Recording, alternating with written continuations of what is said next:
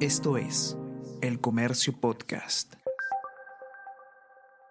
Buenos días, mi nombre es José Manuel Romero, periodista del Comercio, y estas son las noticias más importantes de hoy, jueves 21 de septiembre.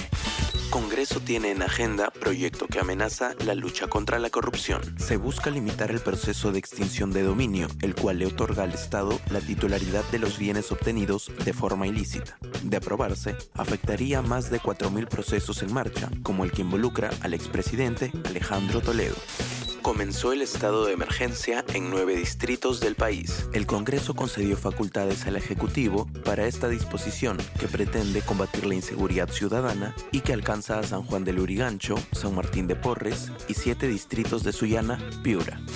Congreso debate hoy jueves moción de censura al ministro de Energía y Minas. El Pleno del Congreso sesiona este jueves desde las 10 de la mañana y tiene en agenda el debate de la moción de censura contra el ministro de Energía y Minas, Oscar Vera Gargurevich, por su manifiesta incapacidad moral, falta de liderazgo e idoneidad para el ejercicio del cargo. Si prospera la solicitud, con 66 votos a favor, el ministro debe presentar su renuncia ante la presidenta Ina Boluarte, que deberá aceptarla en un máximo de 72 horas.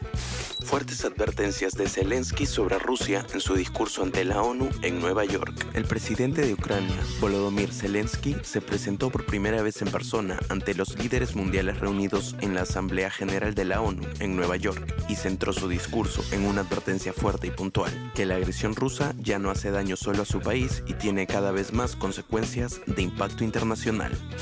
Con gol de Edison Flores, Universitario vence a Sport Boys 3-0 por la Liga 1 Betson. Piero Quispe y Edison Flores se unieron para darle la tranquilidad a Universitario de Deportes en el duelo ante Sport Boys por la jornada 14 del torneo clausura de la Liga 1 Betson. Orejas recibió la asistencia de Quispe y en primera intención empalmó el balón sobre las redes de billete. El Comercio Podcast.